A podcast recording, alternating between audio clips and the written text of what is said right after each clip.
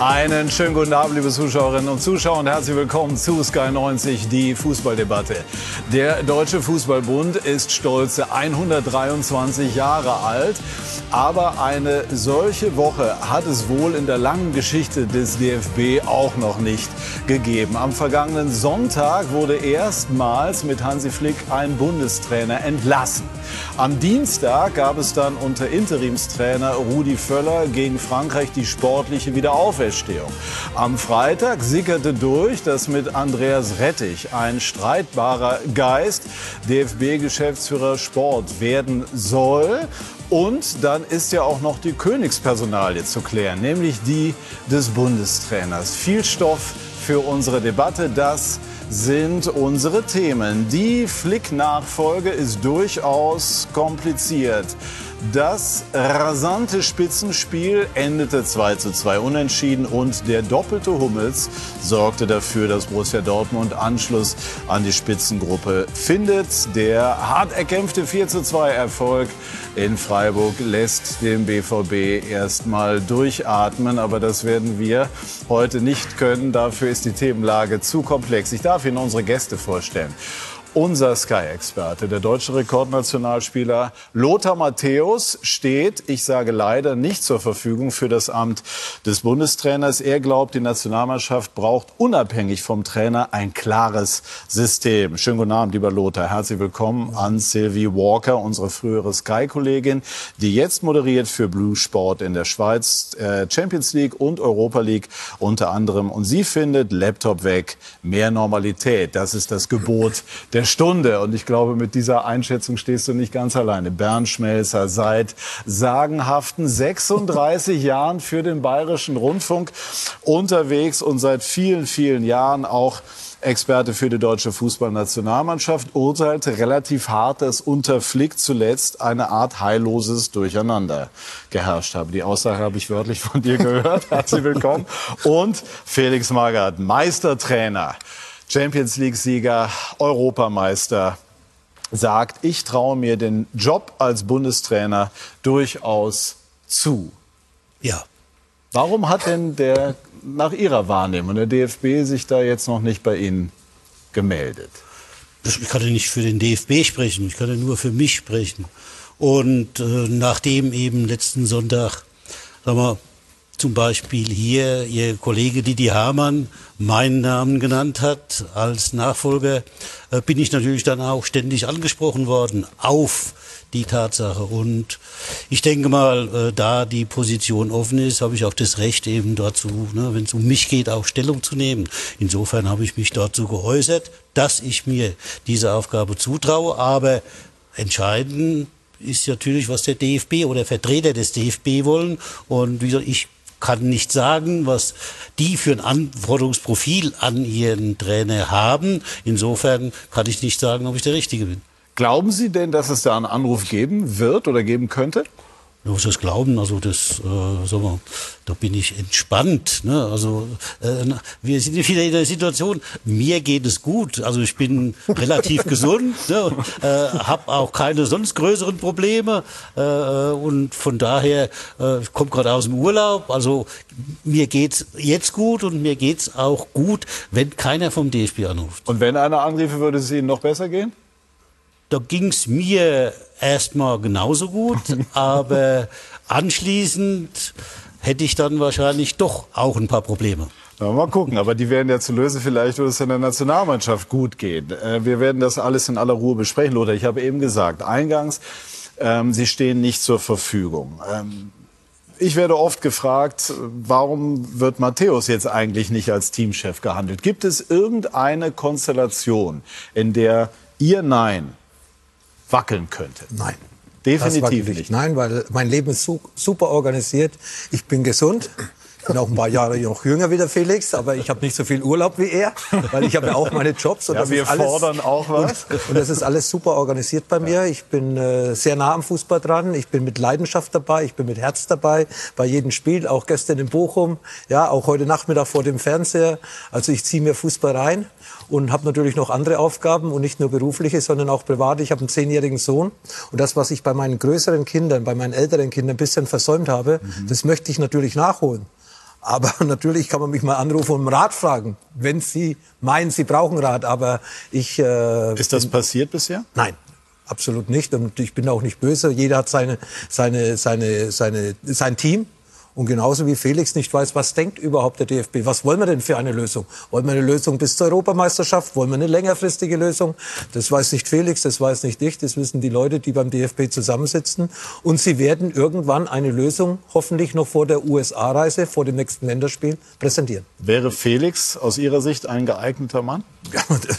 Rudi hat viel für den deutschen Fußball gemacht. Felix hat viel für den deutschen Fußball gemacht. Äh, Fußball gemacht. Er war nicht nur ein großer Spieler, sondern hat auch als Trainer große Erfolge, hat große Spieler trainiert. Also er weiß auch mit solchen Spielern, die in der Nationalmannschaft bei Manchester City gespielt haben, in Madrid spielen, bei Bayern München die Champions League gewonnen haben. Ich glaube, Felix weiß, wie er mit den Spielern umzugehen hat. Und außerdem hat er dann auch er, wenn er Bundestrainer werden sollte, ein gewisses Team um sich herum, das ihn unterstützt. Äh, das Thema Taskforce Nationalmannschaft, man könnte auch sagen Arbeitsgruppe, wird uns heute auch ähm, äh, begleiten. Heute äh, kam nachmittags die Meldung rein, dass Karl-Heinz Rummenigge und Oliver Minzlaff sich aus dieser Taskforce zurückziehen werden. Hintergrund ist die Verpflichtung von Andreas Rettich als zukünftigem DFB-Geschäftsführer Sport. Das ist ein streitbarer Geist. Rummenigge, Minzlaff und Rettich haben durchaus konträre Positionen gehabt. Das ist ja erstmal nicht verwerflich. Aber vor allem scheint es wohl darum gegangen zu sein, dass sie nicht informiert waren. Passt das zu Ihrer Wahrnehmung vom DFB, wenn es so gewesen sein sollte? Das war so und äh, das ist die Wahrnehmung, die ich über den, von DFB habe und nicht nur seit äh, gestern oder heute, sondern seit vielen Jahren. Beim DFB ist sehr viel Unruhe gelaufen in den letzten sechs, sieben Jahren, würde ich sagen. Letzte Normalität war bei mir oder für mich zeitlich gesehen äh, Wolfgang Niersbach. Da hat es noch äh, funktioniert, da waren auch die Kontakte gut, da hat man noch Gespräche miteinander geführt. Danach ist es ein bisschen, sagen wir mal, aus den Ruder gelaufen und äh, das passt eigentlich ins Bild, äh, wenn man äh, eben die Taskforce nicht fragt, wenn man so eine sportliche Entscheidung trifft. Sie sagen, es war so, das heißt, Sie haben sich da nochmal informiert? Ja, also es äh, hat ja auch Karl-Heinz Rummenigge sich schon ja. äh, dazu geäußert ja. und wenn Karl-Heinz äh, was sagt, ja. dann erfindet er das nicht, sondern das war dann wirklich so und äh, ja, ich kann es nachvollziehen und ich bin auch nicht überrascht, dass es genauso wie beim Bundestrainer und bei allen oder bei vielen Entscheidungen beim DFB, auch mit dieser Netflix-Doku, das sind Dinge, die einfach nicht gehen. Einen Tag vor dem Japan-Spiel demontiert man irgendwo auch den Nationaltrainer mit so einer Doku. Ja, kein Mitspracherecht. Es sind Dinge, die einfach äh, in den letzten zwölf Monaten passiert äh, sind, die nicht so passieren hätten dürfen. Weltmeisterschaft, die ganzen Diskussionen, alles danach. Nur Fragezeichen, Fragezeichen, Komma. Es waren nie Punkte, es waren nie Entscheidungen, klare Entscheidungen ein Miteinander. Und wenn es dieses Miteinander nicht gibt, dann wird der DFB auch keine Erfolge haben, weil nur immer die Mannschaft ist ganz sicher nicht schuld. Und das hat sie am Dienstag gezeigt. Silvi, ganz schön viel Stoff. Ne? Eigentlich ja, wollten wir in erster Linie mal über den möglichen Bundestrainer diskutieren. Jetzt gibt's noch diese Geschichte mit der Taskforce. Fangen wir vielleicht mit, dem, äh, mit der Frage des äh, zukünftigen Bundestrainers, also des Nachfolgers von Hansi Flick an. Hast du einen Favoriten? Favoriten auf jeden Fall jemand, der erfahren ist, der du brauchst den Jungs nicht mehr erklären, wie sie zu spielen haben. Taktisch haben die es alle drauf. Das hat Lothar auch immer wieder erzählt. Also in dem Verein haben sie es bewiesen, konnten sie es zeigen. Du brauchst jetzt jemanden, der motiviert, der alle in ihre Schranken weist und dieses zusammen, dass wirklich jeder sein Leben dort auf den Platz bringt. Und deswegen Erfahrung, äh, vielleicht sitzt dann einer unter uns, äh, der die definitiv mitbringt, ist Felix Magath. Ich wollte ihn damals ja zu 1860 bringen, hat noch nicht geklappt. Herr Magath, jetzt der Trainerjob als deutscher Nationaltrainer klingt ein bisschen besser, glaube ich, oder? Nein, schauen Sie, äh, mir geht es ja so wie Lothar Matthäus.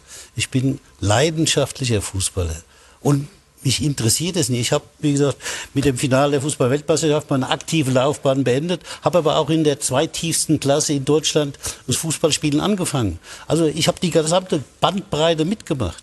Und insofern, ich habe mein ganzes Leben Fußball gelebt. Ich kann mich ja nur wundern, dass man halt bei irgendeiner Institution auf Menschen verzichten kann, die ihr ganzes Leben lang erfolgreich in irgendeiner Branche gearbeitet haben. Also das mag verstehen, wer will. Ich verstehe es nicht. Du? Nein. Ich verstehe es auch nicht. Und äh, ich habe auch, als ich vorhin gekommen Guter bin, Job, ne, wenn man so kurz fragen ja, man steht einfach, äh, man steht da und äh, als ich vorhin erfahren habe, dass äh, Felix Magath äh, heute im Studio ist, habe ich gesagt, oh, da freue ich mich. Äh, dann darf ich mal neben dem künftigen Bundestrainer sitzen. Also ich könnte mir das auch sehr gut vorstellen, ähm, weil ich das auch, äh, wie er, äh, Herr Magath selber gesagt hat, äh, für, für jemanden halte, der ganz lange dabei ist, ganz viel Erfahrung hat und vor allen Dingen etwas mitbringt, was ja in den letzten Jahren nicht der Fall war ein Außenstehender, der mal von, von außen eine andere Ansicht mit reinbringt. Der kommt nicht aus dem Verein von innen, sondern das ist mal, mal ein anderer Blickwinkel auf die Mannschaft, auf den ganzen Außenstehender bezogen auf den DFB. Ein Außenstehender bezogen auf den DFB und bringt vielleicht mal einen anderen Blick drauf auf die Mannschaft, auf die Strukturen insgesamt beim DFB. Deswegen könnte ich mir das so etwas sehr gut vorstellen. Natürlich auch Louis van Gaal, ähm, der auch äh, im Gespräch ist. Und, ähm, das die Frage ist ja, kann sich der DFB-Präsident das vorstellen? Kann sich Rudi Völler das vorstellen? Oder gibt es Vorbehalte gegen einen Mann wie, wie Felix, der äh, immer seine Meinung unverblümt geäußert hat? Naja, das ist natürlich ein prinzipielles Problem, heutzutage eine Meinung zu haben, die nach außen darzustellen und äh, die dann, ich sag mal, vom, vom Verband auch oder von einer anderen Institution ähm, äh, abgedeckt oder äh, abgesichert werden muss. Das ist ein generelles Problem. Ich glaube, der Verband hat, ein, hat vielleicht ein bisschen Scheu davor, jemanden mit einer starken Persönlichkeit, mit einer starken eigenen Meinung äh, damit zu integrieren in den Verband. Das hat Lothar ja auch am eigenen Leib erfahren. Der ist auch nie in seinem Leben gefragt worden, wie gesagt, weil er ja auch eine starke, eine eigene Meinung hat. Und ähm, deswegen führt da vielleicht kein Weg hin. Das könnte schon ein Hemmnis mhm. sein. Also damit wir uns nicht falsch verstehen, wir sind jetzt hier, unsere Aufgabe in dieser Sendung ist es jetzt nicht dafür zu sorgen, dass Felix Magath oder Lothar Matthäus oder wie auch immer Bundestrainer werden, aber die Aspekte, und das werden wir im Laufe der Sendung machen, die dann zu einer Findung beitragen können, halt einfach zu beleuchten. Einmal noch, bevor wir uns die Ereignisse nochmal sozusagen in einem Filmbeitrag anschauen, Lothar, die Nachfrage, also beim DFB, meldet sich keiner. Es hätte ja nahegelegen, Sie auch zumindest mal in diese Taskforce zu berufen. Ja, Hat Sie gewundert, dass das nicht passiert ist? Nö, eigentlich nicht, weil es waren ja vier, fünf kompetente Leute da gesessen. Äh, war ja nicht nur Oliver Minzlaff und Karl-Heinz Rummelige, Rudi Völler war dabei, Oliver Kahn war dabei. Also da waren schon welche dabei, die im Fußball auch sehr viel erreicht haben, würde ich sagen. Äh, Watzke war auch dabei. Ja. Und von dieser Seite her waren es ja kompetente Leute. Also Kompetenz war ganz sicher vorhanden. Und äh, man sollte jetzt nicht diese Taskforce äh, ja, ein Bierzelt mieten und dass das Bierzelt voll ist und jeder hat was zu sagen. Wir sind beim Oktoberfest, da darf man darüber reden.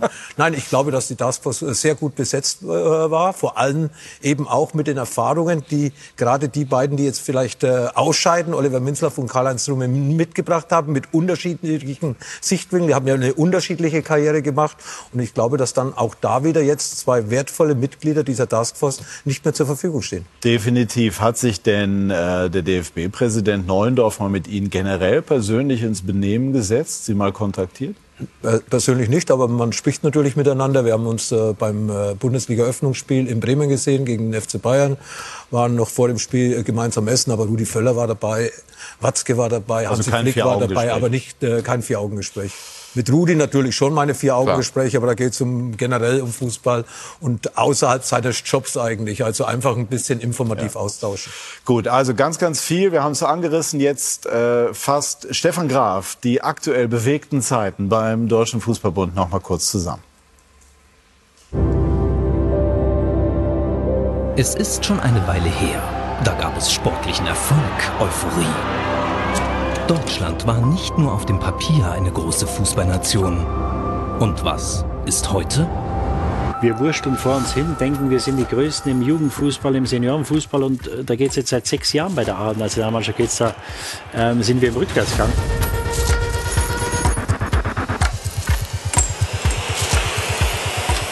Frische Impulse, neue Gesichter, die, die auch die Sachen ansprechen, äh, wie sie sind, dass sich, dass sich wirklich mal was ändert. Ähm, das brauchen wir jetzt. Einen frischen Impuls gibt es schon mal. Nachfolger von Oliver Bierhoff ist Andreas Rettich, über den Rudi Völler einst sagte. Was er gerne hin und wieder tut, so ein bisschen einen auf Schweinchen schlau machen. Für Didi Hamann ist es eine mutige Entscheidung, denn Rettich ist einer, der immer den Sport im Vordergrund sieht und äh, immer kritisch ist gegenüber dieser Kommerzialisierung. Deswegen ein mutiger Schritt, aber ich glaube kein schlechter. Angeblich haben aber zwei große Persönlichkeiten des deutschen Fußballs die Ernennung von Rettich über die Medien erfahren. Karl-Heinz Rummenigge und Oliver Minzlaff treten mit sofortiger Wirkung aus der DFB Taskforce aus. Dabei gibt es doch wichtige Aufgaben, die Trainersuche zum Beispiel. Klar, es ist wichtig, dass es ein deutsch sprechender Nationaltrainer ist. Das ist, das ist glaube ich, das ist die Basis von allem und natürlich auch ein Topmann. Ich meine, das ist der wichtigste Trainerjob in, in unserem Land. Das ist ein, äh, eine große Aufgabe, vor allem ähm, ja, wie wir gerade drauf sind oder was alles passiert bei uns. Aber ich glaube, der nächste Trainer, der kommt, Ähm, der hat nicht viel zu verlieren. Das kann man auch anders sehen. Immerhin steht nächstes Jahr die Heim-EM an und damit wir da solche Bilder sehen, bleibt nicht viel Zeit. Jetzt haben wir noch sechs, sieben, acht Spiele bis zur EM. Also wir müssen schon schauen, dass wir irgendwann da mal äh, diese Euphorie und diese Stimmung äh, gegenüber der Nationalmannschaft ändern. Der Sieg über Frankreich. Das war jetzt der erste Schritt. Das muss jetzt weitergehen in Amerika und dann nächstes Jahr. Bis zur USA-Reise soll der Flick-Nachfolger feststehen. Als Top-Kandidat gilt Julian Nagelsmann. Ja, Julian ist ein guter Trainer. Ist auf jeden Fall äh, eine gute Person auch. Ähm, schauen wir, was passiert.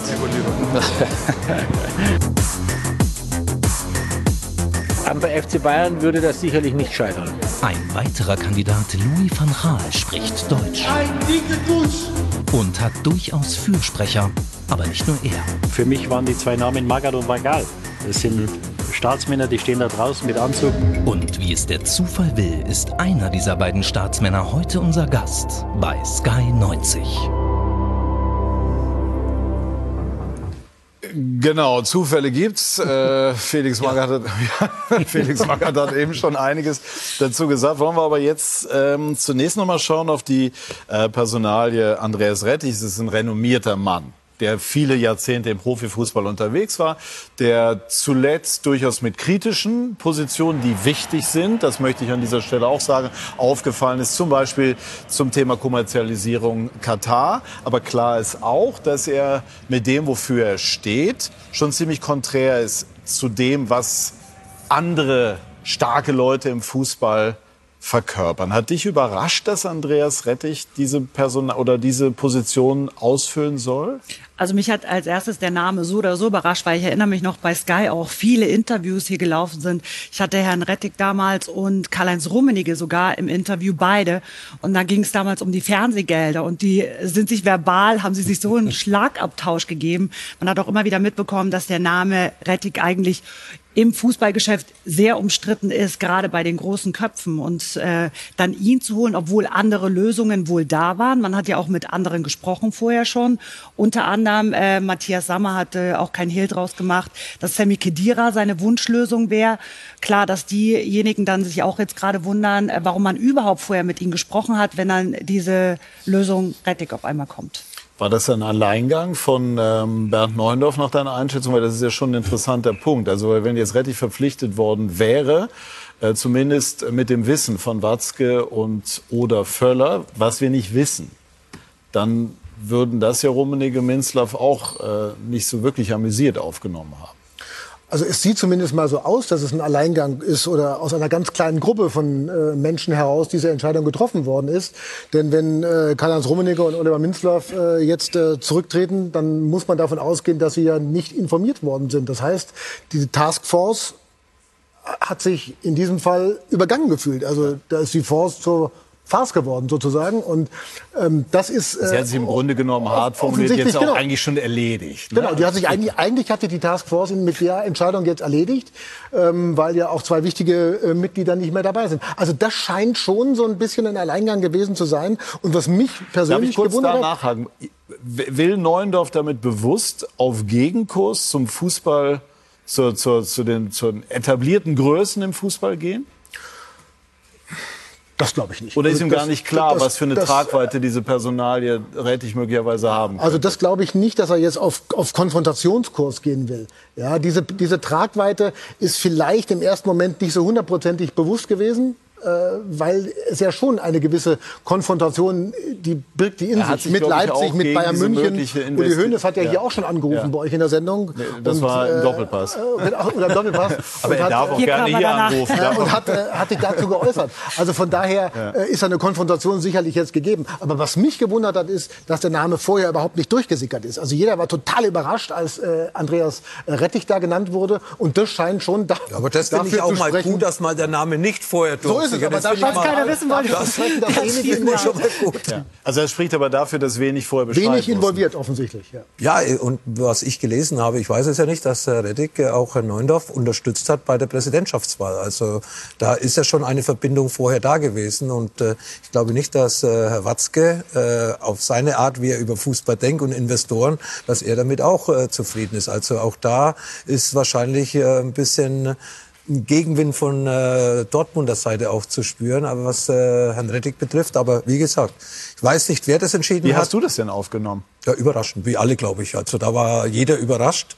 Das ist ja gekommen von einer Sekunde auf die andere. Ja, es ist geheim gehalten worden. Deswegen gehe ich davon aus, dass es wirklich nur ein kleiner Kreis wusste, äh, wer dann eben diese Nachfolge von Oliver Bierhoff annimmt. Ist das eine kluge Entscheidung, mal losgelöst jetzt vom Verfahren der, der Ernennung? Ja, äh, klug war es ganz sicher nicht, äh, die Leute, die in der Taskforce sitzen oder alle Verantwortlichen, die vielleicht nicht informiert waren, wo eigentlich informiert hätten sein sollen, nicht zu informieren. Das war ganz sicher nicht äh, sehr klug.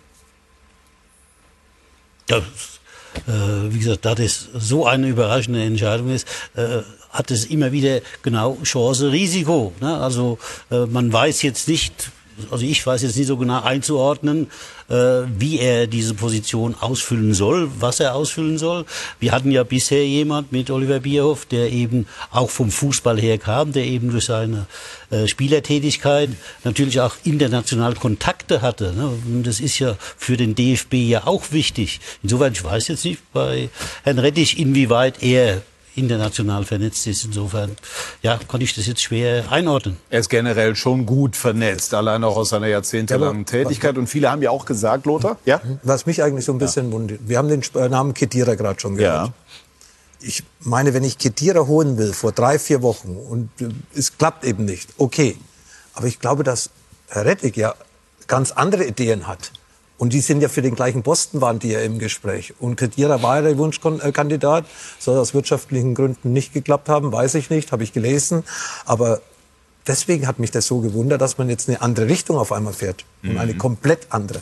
Könnte es sein, dass man Rettich sozusagen, also dass man die Aufgaben generell auf mehrere Schultern verteilt und theoretisch eine Personalie Clearer rein für den sportlichen Bereich Nationalmannschaften noch möglich Noch zusätzlich? wäre? Ja? Nein, das glaube ich nicht. Also noch zusätzlich kann ich mir nicht vorstellen. Ähm, der Lothar hat es ja gesagt, das ist damals äh, bei Sammy Kedira offensichtlich an, an, am finanziellen gescheitert. Das war so das, was, was man lesen konnte. Und wenn du jetzt Andreas Rettich hast, dann wirst du nicht Sammy Kedira noch dazu nehmen, äh, weil dann hast du ja noch mal eine Kostenstelle mehr. Das, also das erscheint, äh, das erscheint wirklich äh, unwahrscheinlich, zumal du ja auch jetzt, ich sag mal, im Bereich des Bundestrainers äh, noch ein paar äh, Kosten offen hast und dann noch ein bisschen schaust, dass du die, die Lücken erstmal decken musst. Ja, und Hannes, Hannes Wolf ist ja auch noch da für die Ja. Akademie. Also Ja. von dieser Seite ist, glaube ich, der sportliche äh, Bereich, äh, bis dass der Bundestrainer noch nicht äh, da ist, eigentlich ganz gut abgedeckt mittlerweile. Und mit Sandro Wagner ist ja auch einer, der jung ist, der dynamisch ist, der die Spa Spielersprache spricht und der vor allem auch ehrgeizig ist und äh, die nächsten Schritte machen möchte. Ich glaube, äh, das hat man schon am Dienstag gesehen. Die beiden waren ja neben Rudi Völler auf der Bank und ich glaube, dass da schon eine gewisse Kompetenz da ist, die aus dem Fußball kommt. Aber Spricht von den künftigen Co-Trainern. Ja.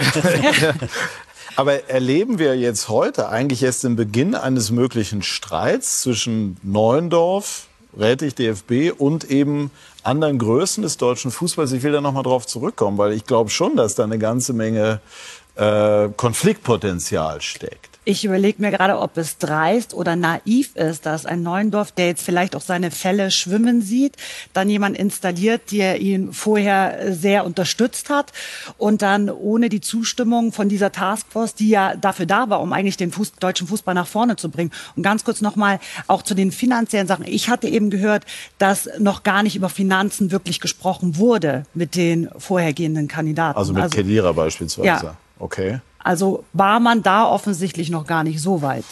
Doch, es wurde über Finanzen Echt, gesprochen. Ich weiß das eben ja. auch aus der Seite von Kedira.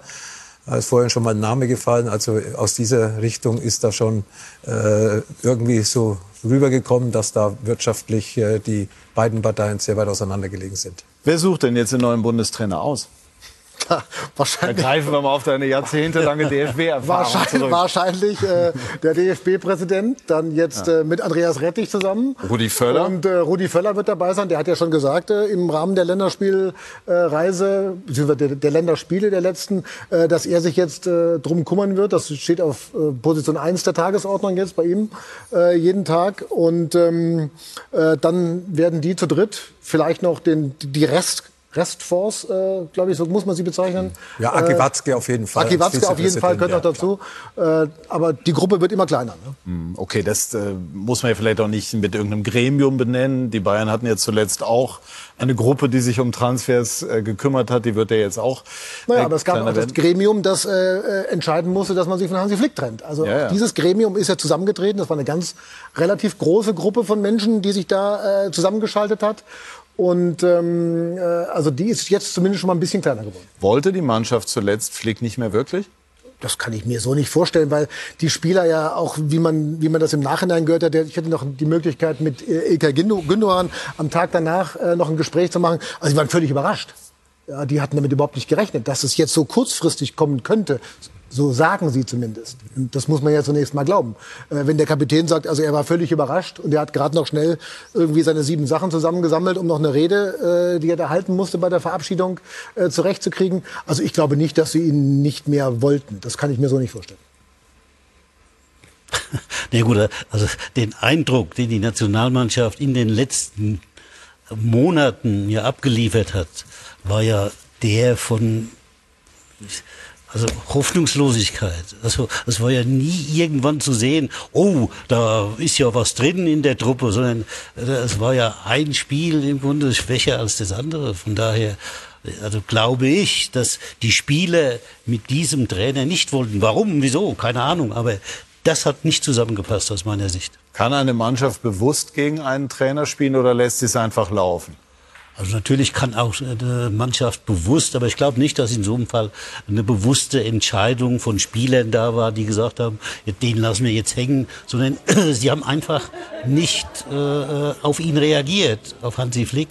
Und von daher äh, hat jeder sich zurückgezogen und jeder hat sein Ding gemacht. Wir haben ja die Situation, dass im Grunde kein Spieler mehr gut gespielt hat bei der Nationalmannschaft. Die Mannschaft hat sich nicht mehr als Einheit präsentiert und natürlich hat Hansi auch Entscheidungen getroffen. Ich glaube jetzt zum Beispiel Süle oder Goretzka, wo ja auch diskutiert worden sind, die waren ein bisschen unglücklich, weil die hätte ja wieder zurückgebraucht. Und äh, wenn du irgendwo mal so ein bisschen den Riss reinbringst, wie, wie kann das noch funktionieren danach? Also ich bin überzeugt, dass viele Spieler an Hansi Flick glauben, aber auch viele Spieler oder der andere Teil der Spieler so ein bisschen ja, unsicher waren. Was machen wir hier überhaupt? Die haben nicht die Sicherheit ge- gehabt. Und Hansi hat ja auch viel probiert. Ja, viele Systeme probiert, viele Spieler probiert. Ja, es ist so ein bisschen das Vertrauen nicht mehr da gewesen, aus dem Grund, dass wir nicht wussten oder dass der Spieler nicht weiß, hey, braucht er mich jetzt? Bin ich überhaupt noch ein Stammspieler? Äh, welche Position spiele ich und so weiter? Und ich glaube, das hat die Mannschaft im Endeffekt äh, so verunsichert, dass sie einfach nicht mehr als Mannschaft funktioniert hat. Und Rudi hat es dann wieder im Endeffekt einfacher rübergebracht, hat einfach Positionen verteilt, die die Spieler größtenteils gekannt haben, auch wenn Tar auf der rechten Verteidigerposition gespielt hat. Und es war einfach, auch nicht mehr so viel Ballbesitz, auch nicht mehr vorne angreifen. Ja, dann habe ich nämlich den Raum, den die Japaner ja von uns bekommen haben, den haben wir dann auf einmal gehabt. Habe ich auch irgendwann mal vor zwei Wochen gesagt. Wir brauchen noch nicht immer 80 Prozent Ballbesitz. Wir brauchen Räume, um unsere Schnelligkeit auszuspielen, weil wir ja vorne keinen Stürmer drin haben. Es waren dann auch so Entscheidungen, die dann nicht irgendwie bei der Mannschaft vielleicht gut angekommen sind. Vielleicht hat die Mannschaft auch lieber mit einer neuen gespielt vorne, auch wenn es vielleicht jetzt nicht Lewandowski oder ein Kane ist, aber wir hatten auch Möglichkeiten vorne zumindest mit einem Spieler zu spielen, dass man einen Anspielpunkt hat. Gegen Japan sind wir gar nicht in den 16er vorne reingekommen und Rudi hat es dann geändert. Er hat auf Konter gespielt, Ballverlust des Gegners oder Ballgewinn der eigenen Mannschaft und dann schnelles Umschaltspiel. Das war auf einmal der Schlüssel zum Erfolg. Welche. Chance hast du, Entschuldige, Lothar, welche Chance hast du denn als Trainer noch, wenn du merkst, wie Flick, die schwimmen die Fälle davon, du verlierst, wie man so sagt, die Mannschaft? Oder bist du chancenlos? Ja, gut, so- solange du die Funktion hast, hast du natürlich eine Chance, an die Spieler ranzukommen. Du musst aber halt die richtige Analyse getroffen haben vorher. Und das hat er Damit du- nicht. Das kann ich nicht sagen. Ich kann ja nur den Eindruck, den die Mannschaft mir halt vermittelt hat, äh, dass nichts mehr gestimmt hat, dass nichts mehr zusammengepasst hat. Äh, Lothar hat es ja auch viel, viel besser erklärt, als ich das jetzt gesagt habe. Das hat alles damit zu tun, dass eine, wenn einer seine Position nicht hat, ja, der ist unsicher. Ne, Der, der will nicht gegen den Trainer, aber der, der hat keine Sicherheit. Und deswegen wird er auch nicht gut spielen dann, wenn er keine Sicherheit hat. Die, den Spielern musst du Sicherheit geben. Das ist es, was sie vor allem brauchen. Und äh, Das ist das oberste Gebot. Wenn du eine Mannschaft hast, die keine Erfolgserlebnisse hatte, musst du erstmal vereinfachen, um wieder Sicherheit zu kriegen. Welcher Trainer könnte das denn in Zukunft, wenn er nicht Felix Magath heißen sollte? Wer wäre Ihr Kandidat außer äh, Ihnen selber sozusagen? äh, ich habe diese Entscheidung nicht zu treffen. Ich wurde auch nicht angerufen und gefragt, äh, was ich denn denken würde, äh, wer denn der Richtige wäre. Also insofern, also da, wie gesagt, werden Sie schon einen Arbeitskreis bilden, der sich auf jemand einigt. Neuen Arbeitskreis. Neuen Arbeitskreis. Da wäre dann der Lothar mit drin. Zum ja, Beispiel. Aber, aber irgendeiner muss doch durch ihren klugen Kopf geistern. Also äh, das ist wirklich schwer. Ne? Äh, ich glaube, das Anforderungsprofil habe ich ja schon mal gesagt. Ich glaube, dass in so einer Situation ein erfahrener Trainer hilft. Und wenn Sie jetzt bei uns gucken in der Bundesliga, was haben wir denn da an erfahrenen Trainern? Hm. Nicht so viel. Da müssen wir so, äh, man Wäre hat ja, so man hat ja, man hat ja die Erfahrung links liegen lassen die ja. letzten Jahre, vielleicht sogar fast schon Jahrzehnte. Aber sowas rächt sich dann halt in so einer Situation. Ein, also ich, ja. Einmal gesprungen wäre Christian Streich, der hat ja Erfahrung. Beispielsweise nach der Europameisterschaft, nach Ihrer Meinung ein äh, geeigneter Kandidat? Ist, natürlich ist er ein Kandidat, aber ich gehe mal, erstmal da gehe ich davon aus, dass er es nicht machen wird, äh, weil er glücklich ist mit seiner Funktion.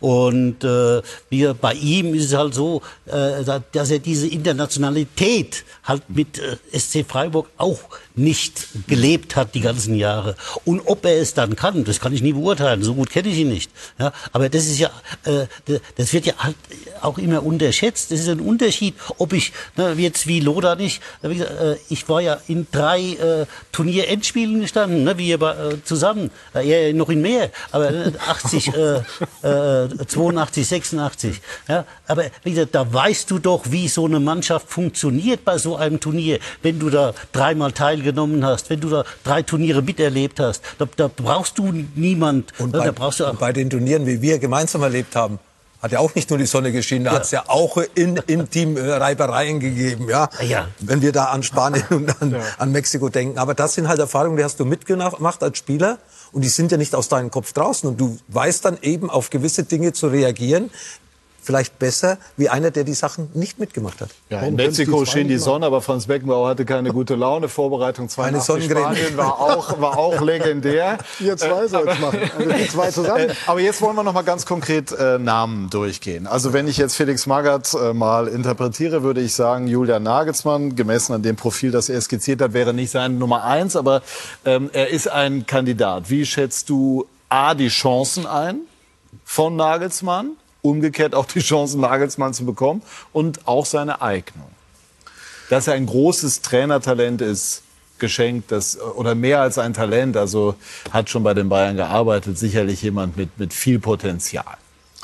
Also die Chance, Nagelsmann zu bekommen, ist, glaube ich, relativ groß, äh, weil die Bayern ja auch gesagt haben, sie werden jetzt da finanziell ihm keine Steine in den Weg legen. Da wird man sich mit dem DFB sicherlich in irgendeiner Art und Weise einigen können. Die Frage ist, was die Nagelsmann-Seite äh, für Ideen hat, finanzieller Art. Äh, und wenn man weiß, dass der DFB ja dann zwei Trainer mit Hansi Flick, der immer noch auf der Payroll steht, äh, bezahlen muss in einer ähnlichen Gehaltskategorie, sage ich mal, dann wird es vielleicht ein bisschen viel um das mal so ganz vorsichtig zu formulieren, ja, dass er dazu geeignet wäre, von seiner Idee, Fußball äh, zu spielen oder Fußball spielen zu lassen, äh, glaube ich, steht außer Frage.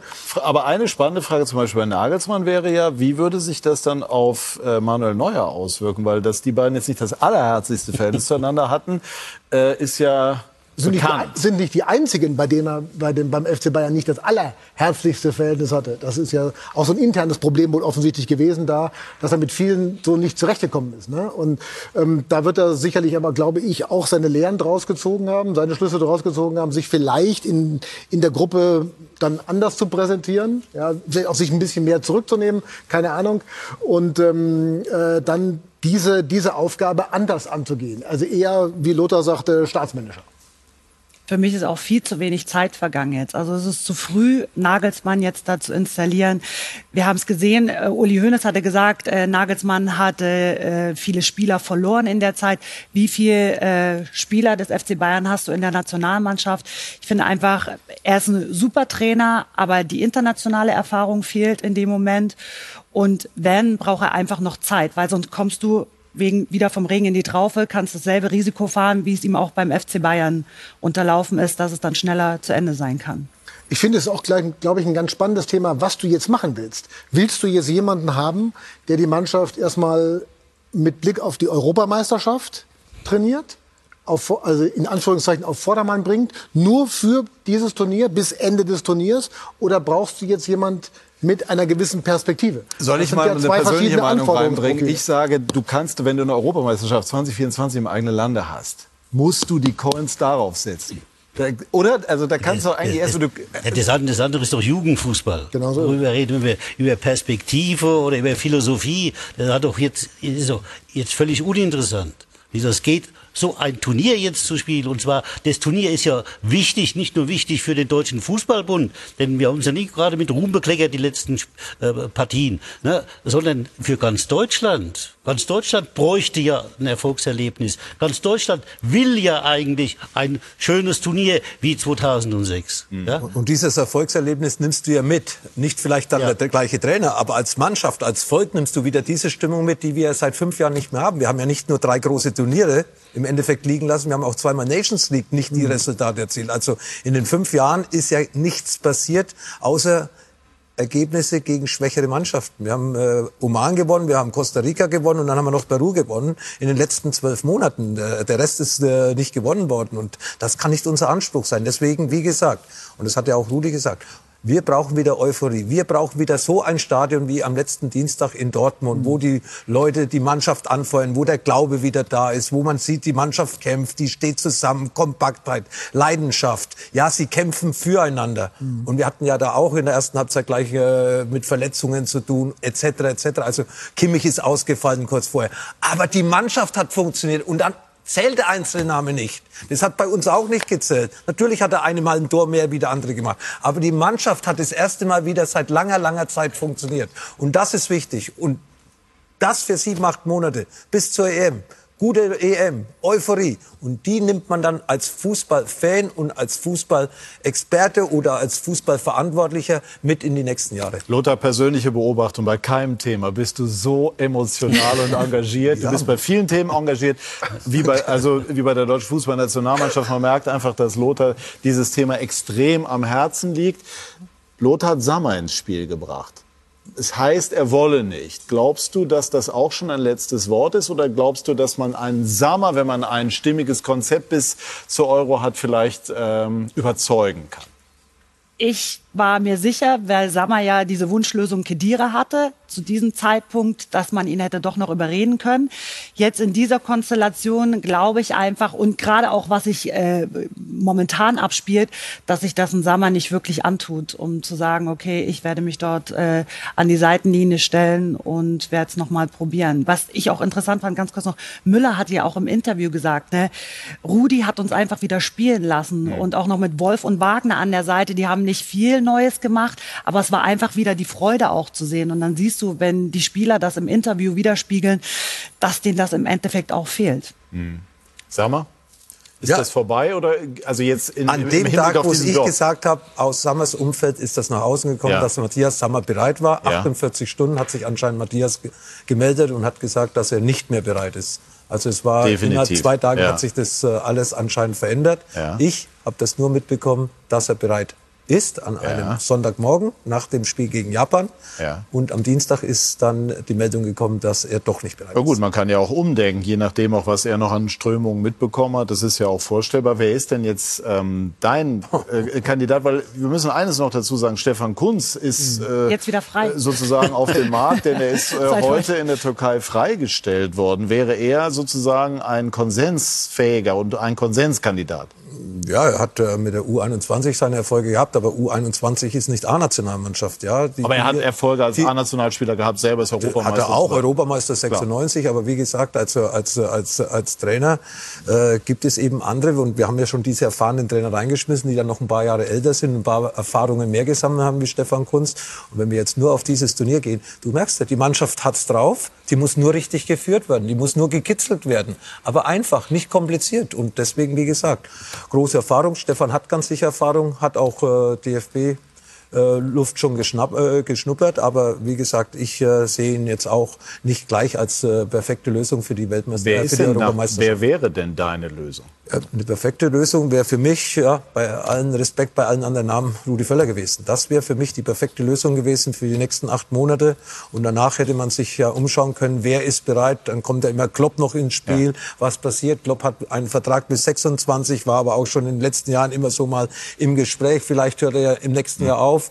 Dann wäre vielleicht Jürgen Klopp jemand, der dann äh, im Endeffekt das vielleicht auch machen könnte, was er vielleicht auch gerne machen würde. Aber vielleicht kommt es dann noch zu früh. Aber jetzt? Es muss ja, Ja, ein Ru- bisschen- Rudi Völler. Ja, aber er will ja nicht. Ja, okay, dann. Dann musst du ihn anrufen. Ruf ihn doch mal an. Ich kann, ich kann auch nicht jede Woche einen neuen Kandidaten sagen. Ich habe letzte Woche gesagt, für mich die Ideallösung wäre Rudi Völler bis zur Europameisterschaft und dann kann man ja, hat man der Zeit über das drüber hinaus nachzudenken, weil länger hätte ich ihn auch gar nicht gefordert. Aber diese acht, neun Spiele bis dahin, ich glaube, da wäre der idema- ideale Mann gewesen und ich glaube auch, dass er in der Öffentlichkeit eben dieses Standing hat und das hat man ja gesehen, dass die Mannschaft oder dass der deutsche Fußball das braucht. Und äh, ganz groß, auch vom Namen her gedacht, so jemand mal wie Zidane? Oder wäre das als kurzfristige Lösung bis zur Europameisterschaft zu kompliziert, weil er einfach die Gegebenheit noch nicht kennt? kennt Ja, auf jeden Fall ein großer und schöner Name und äh, wir haben ihn alle bewundert als Fußballspieler, aber ich glaube, er ist äh, nicht jetzt so kurzfristig für mich ein Kandidat für unsere Europameisterschaft. Ich hätte mir Rudi Völler auch gut vorstellen können. Also das war ja die Wunschlösung. So hatte man das Gefühl auch aus der Mannschaft raus, ne? die auch alle gesagt hätten, komm, mach doch, mach doch, mach's doch weiter jetzt. Ne? Jetzt haben wir es gerade so schön hingekriegt. So viel, so lang ist es ja nicht mehr. Ne? Aber er hatte von Anfang an dann irgendwie äh, gesagt, er macht das nur für ein Spiel. Das ist dieses One-Hit-Wonder und er wird, das, er wird sich auch nicht überreden lassen und er wird auch äh, da äh, wird diesem auch Stärke zeigen und wird nicht wieder umfallen, sondern er wird es auf gar keinen Fall machen. Aber die Idee wäre schon ganz gut gewesen, eigentlich gerade mit, mit der Person äh, und mit dieser, dieser, dieser Begeisterung, die er ja auch entfachen kann, ähm, das durchzuziehen bis zum Ende der Europameisterschaft. Teamchefmodell mit Schweinsteiger an der Spitze und Wolf Wagner dazu? Schweinsteiger hat jetzt gar keine Trainererfahrung, so viel ich weiß. Also er hat ja nicht trainiert, er hat Hatte gespielt Franz vor zwei Beckenbauer auch nicht in dem Sinne, als er es damals 84 übernommen hat. Ja, das ist richtig, aber äh, ich weiß nicht, was äh, Bastian für, für eine Planung hat. Ja? Ein großer Name im Fußball, aber wir reden gerade von Erfahrung, eben auch als Trainer. Und die, diese Erfahrung bringt er nicht mit. Ja, also das kristallisiert sich im Grunde raus. Ne? Also jetzt hier in der Runde sind eigentlich viele der Meinung, Erfahrung wäre es. Das äh, spricht jetzt nicht für Nagelsmann, aber mein Eindruck ist, dass Nagelsmann irgendwie doch der Favorit der Führung zu sein scheint. Teilst Das scheint so, definitiv. Aber weil wir auch gerade jetzt so kontrovers diskutieren, wir sprechen immer von diesem einen Trainernamen, auch aufgrund der Hierarchien, was man ja immer wieder angekreidet hat, ob das diese flache Hierarchie das Richtige ist. Wenn du jetzt die Aufgaben verteilst auf drei, weil eigentlich brauchst du ja jemanden so wie ein Nagelsmann, diesen Laptop-Trainer, ich nehme diesen Begriff nicht gerne in den Mund, aber damit weiß jeder, was gemeint ist. Dann brauchst du so einen Motivator, wie so ein Klopp und auch so einen ja eher so eine Vaterfigur, Erfahrung, wo die Spieler auch hinkommen können, wo sie sich anlehnen können, wo sie äh, praktisch mit ihren Problemen, wo sie sich zusammenfügen. Irgendwie, den müsstest du erst backen und deswegen denke ich auch nach, vielleicht gibt es ja auch so ein Dreiergespann, so eine Lösung. Wir hatten vorhin im Raum Herr Magath und Herr Matthäus, da fehlt da noch der Dritte im Bunde. Nein, aber mal Ich ehrlich, glaube, die bringen es ja auch dann jeweils alleine dann schon hin. das ne, schon, aber das, das so oder Also, so. Aber weil wir ja, gerade davon reden, wie die Aufgaben dann verteilt werden. Also Herr Magath Ja. hat es eh bewiesen, dass er keinen neben sich braucht. Aber Das mit Schweinsteiger habe ich nur mal so jetzt Ja. so, so reingeworfen. Das ist so ein Gedanke, der einem da mal so durch den Kopf geht. Klopp, Nein, dachte ich, muss- zwischendurch. Ich, ja? Entschuldigung, muss Ja. dazu sagen Ja. zu dem Einwurf. Ja. Ich weiß aber genau, wie wichtig meine Trainer waren, die ich mit dabei hatte. Also ich habe auch die größten Erfolge gehabt, als ich eine, äh, ein komplettes Team hatte mit Konditionstrainer, Assistenten. Ja, das hat mich dann stärker gemacht. Also also ich weiß, wie wichtig das Umfeld ist und dass es auf die anderen mindestens genauso darauf ankommt wie auf den Cheftrainer. Ja, das hat man ja auch bei Hertha BSC gesehen, als Der Felix. Magath auch seinen Co-Trainer einbezogen hat, als äh, Kevin Prince Boateng dann eine, eine wichtige Rolle gespielt hat. Jetzt sind wir aber irgendwie so schlau als wie zuvor im goethischen Sinne. Ähm, Kann der Ja, ich kann, das ich Telefon kann in jetzt die auch wieder? Rudi Völler sagen. Ne? Natürlich wäre Rudi Völler die beste Lösung jetzt für den DFB. Ne? Nur da muss dann einer vom DFB da dran gehen. Ne? Also wir können es hier jetzt mit der Diskussion nicht hinbiegen. Wenn, also wir können ihn, glaube ich, auch nicht überzeugen. Das, äh, so hat er den Anschein gemacht zuletzt.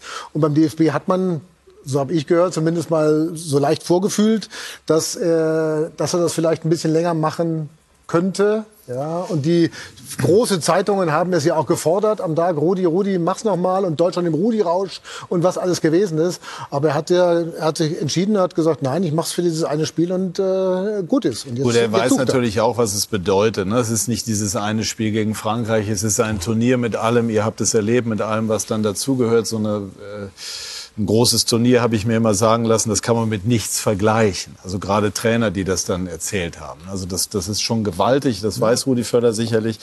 Ähm, aber die Zustimmung wäre ihm gewiss, aber er ist halt nicht da. Das heißt also jetzt verfügbar aktuell wäre Nagelsmann, verfügbar wäre dann Kunz. Verfügbar wäre, aber das haben wir jetzt besprochen, Eventuell, Felix. eventuell. Ja. Eventuell für den Fall, dass A der DFB anruft und B dann die Konzepte in etwa in Deckung zu bringen wären. Die Vorstellung.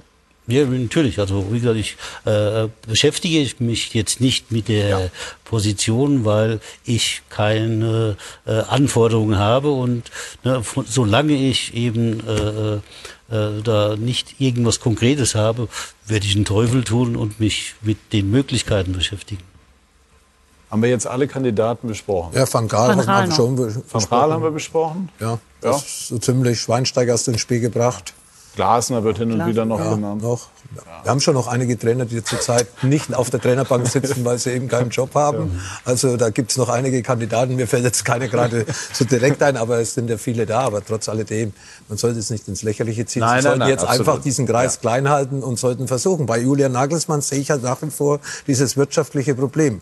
Bayern München legt keine Steine im Weg, was die Ablösesumme beträgt. Aber Julians Nagelsmann, Julian Nagelsmanns Seite will natürlich auch das Gehalt, das bei Bayern im Vertrag drin war. Und da wird Bayern nicht irgendwo einen Euro bezahlen.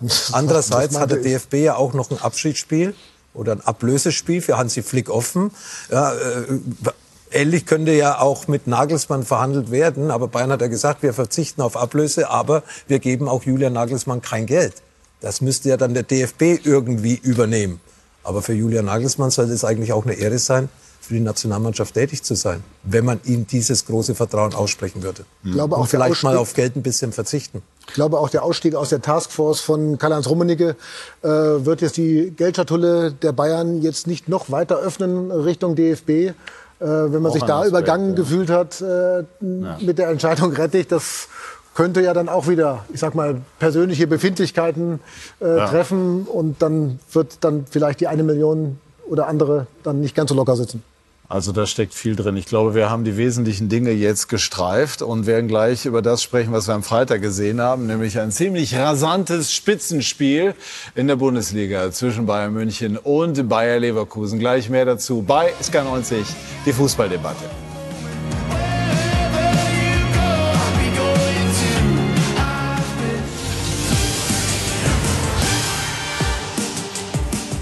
Wir sind zurück bei SK90, die Fußballdebatte und sprechen jetzt über das, was wir am Freitagabend gesehen haben. Bayern gegen Leverkusen. Das wurde als Spitzenspiel angekündigt und hat sich Kai Dittmann dann auch durchaus als solches erwiesen. Die Bayern verspielen zwei Führungen und hadern mit den Schiedsrichterentscheidungen vor den Gegentoren. München in Wiesengrün geht in der siebten Minute durch Kane in Führung. Ganz starker Beginn des Rekordmeisters. Bayer kommt nach 20 Minuten stärker auf und durch einen Traumfreistoß von Grimaldo zum 1-1. Im zweiten Durchgang, kuriose Szene in der 60. Kapitän Müller wird ausgewechselt, gibt die Binde an Kimmich weiter. Der sollte aber auch ausgewechselt werden, wurde dann auch ausgetauscht, war 10 Sekunden Kapitän, dann ging es mit Goretzka weiter. In einem hochklassigen Spitzenspiel mit vielen Chancen gingen die Bayern in der 86. Minute nach Vorlage Tell durch Kapitän Goretzka in Führung 90 plus 4. Dann Davis gegen Hofmann, 11 Meter nach VAR-Entscheidung und die Chance für Palacios für Leverkusen auf 2 zu 2 zu stellen. Die Bayern hadern. Leverkusen feiert nach dem Unentschieden in München die Tabellenführung. Und die Leverkusener haben, wenn man so will, durchaus die Reifeprüfung zumindest als Verfolger bzw. als Titelkandidat ähm, bestanden. Hast du äh, verstanden, wie das mit der Kapitänsbinde war, als du das Spiel gesehen hast? ich habe mich nur gewundert und dachte mir, was geht in Josua Kimmich in diesem Moment vor, in diesen Sekunden, dass er dann äh, die Kapitänsbinde wieder abgeben muss. Aber für ihn ist momentan die Zeit so oder so extrem schwer. Ne? Er hatte selber damals gesagt, nach der WM, er fällt jetzt wohl erstmal in ein Loch. Mhm. Äh, sein Formtief äh, ist immer noch zu sehen und deswegen glaube ich, dass es Thomas Tuchel jetzt angeraten ist, dass da endlich mal Ruhe reinkommt nach diesen ganzen Diskussionen um die sechste Position, dass einfach ein Zeichen gesetzt wird. Wurde aber meines Erachtens nach, weil Leimer nach rechts gezogen ähm, und da ging auch sehr viel über die rechte Seite. Insofern mhm. war das vielleicht schon auch ein stilles Statement für die Zukunft dann. Aber das, das wirkt ja insgesamt so unabgesprochen. Tuchel hat nachher gesagt, dass äh, das war die Ab medizinische Abteilung. Genau, ja. Ich glaube, Kimmich wusste es nicht. Nee. Also Spricht jetzt nicht unbedingt für die Kommunikation, ne? Nee, das müsste Luther vielleicht noch äh, eher auch als Ex-Spieler vielleicht ein bisschen beurteilen können, ob man da vorher eine Kommunikation erwartet als Spieler oder wenn die medizinische Abteilung sagt, okay, es ist Schonungsfrist oder also ich glaube, vorher ein Spieler zu sagen, du gehst nach 60 Minuten raus, äh, ich glaube, das kann ein Spieler auch selbst, gerade ein Spieler wie Kimmich, der seinen Körper kennt, der absoluter Profi ist, auch ein bisschen selbst entscheiden ja, und nicht allein der Trainer. Und äh, von dieser Seite war wahrscheinlich Kimmich überrascht, weil er hat sich gut gefühlt in dem Spiel. Ja, und äh, deswegen war er überrascht, da rausgenommen zu werden. Aber ganz sicher, Kimmich, schwierige Zeit hier diese Aktion, das war so ein bisschen jetzt äh, das Highlight. Keine Eckbälle mehr, Sané schießt die Eckbälle, keine, keine Oder Nummer auch 6. medizinisch begründet, nur dass wir jetzt einmal ja, sauber argumentieren. Keine Nummer 6 mehr, er spielt ja. rechter Verteidiger. Mhm. Äh, nein, drei Monate hat man einen gesucht auf der Nummer 6. Also was geht in den Kopf von Kimmich zu? Da kann kein Spieler Sicherheit bekommen der auch schon seine 80 Länderspiele hat, der seine Meisterschaften schon gewonnen hat. Auch so ein Spieler ist sensibel. Und deswegen, wie gesagt, was in Leverkusen funktioniert, das funktioniert bei Bayern immer noch nicht. Also ich kenne das eigentlich so, so haben mir Trainer das immer geschildert. Also bei solchen, bei der Kategorie Kimmich entscheidet der Spieler im Grunde selber. Absolut. Scheint ja, ja. hier nicht der Fall gewesen zu sein. Was bezweckt Tuchel? Will er irgendwie Kimmich so ein bisschen pieksen, um alte Hierarchien ja, aufzubrechen? Aber wir sprechen ja über Bayern München. Und bei Bayern München, ich habe es gerade gesagt, was mir bei Leverkusen gefällt, da ist eine klare Hierarchie, da ist eine klare Achse.